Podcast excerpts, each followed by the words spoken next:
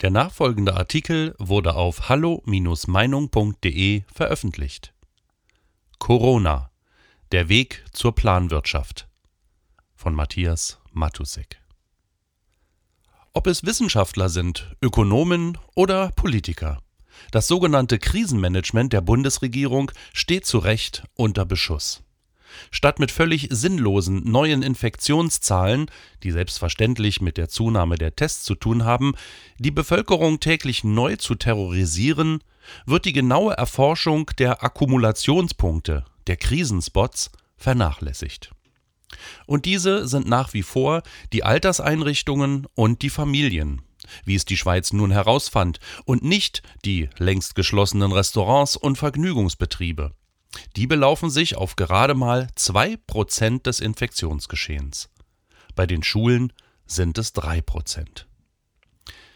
Merkwürdigerweise profilieren sich auch in der Schweiz, wie bei uns, Politiker dadurch, dass sie einander mit Einschränkungen übertrumpfen und wie bei uns ernten sie dafür enorme Zugewinne in den Popularitätsumfragen.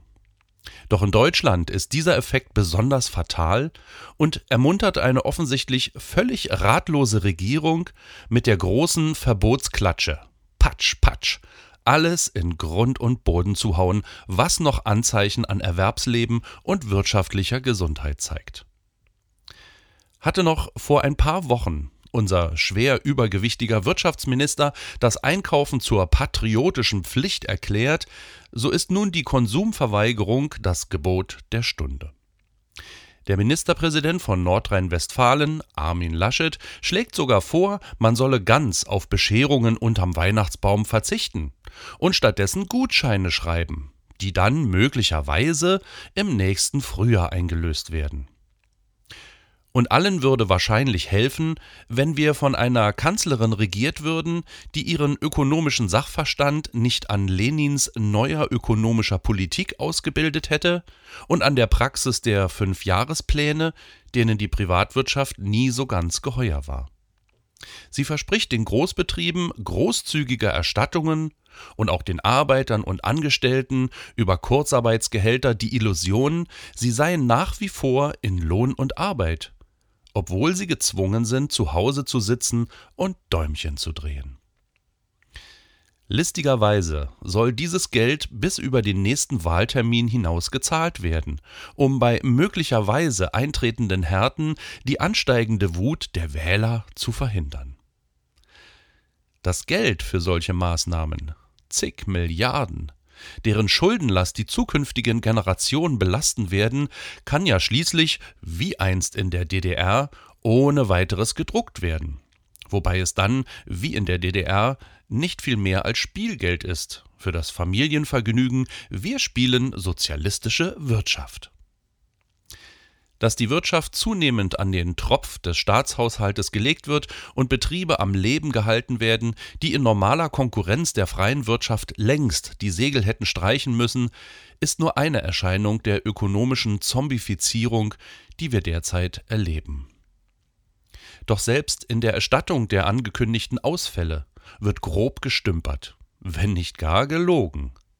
In einer seiner Sendungen vernahm der zunehmend bissige Moderator Markus Lanz vom stellvertretenden Fraktionschef der CDU Carsten Linnemann Details der Erstattungsorgie, die ihm die Sprache raubte.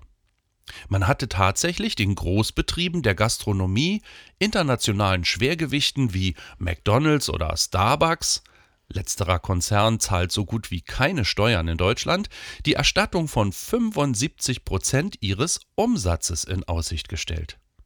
Nicht etwa nur eine gewisse Erstattung der wegen der Corona-Schließungen ausgebliebenen Gewinne, sondern des Umsatzes. Ein Geldsegen für die Konzerne. Auch Linnemann war außer sich und versprach, diesen Skandal in einer anstehenden Bundestagsdebatte zu thematisieren.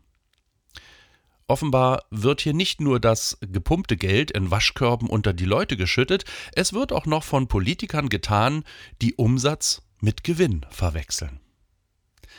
Ist es noch nötig, darauf hinzuweisen, dass, nach Angaben des Wirtschaftspublizisten Max Otte, diese Sendung aus der ZDF-Mediathek verschwand und erst später wieder zugänglich gemacht wurde, allerdings ohne jene brisante Stelle?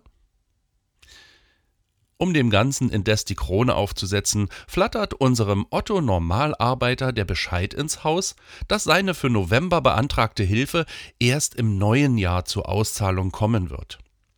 Offenbar sind die Engpässe für den kleinen Mann und seine Familie nicht so ernst zu nehmen.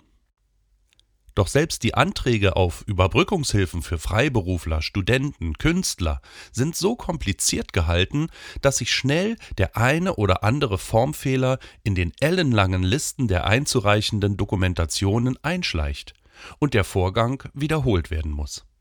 Was selbstverständlich zu einem Ausfall der beanspruchten Leistung führt.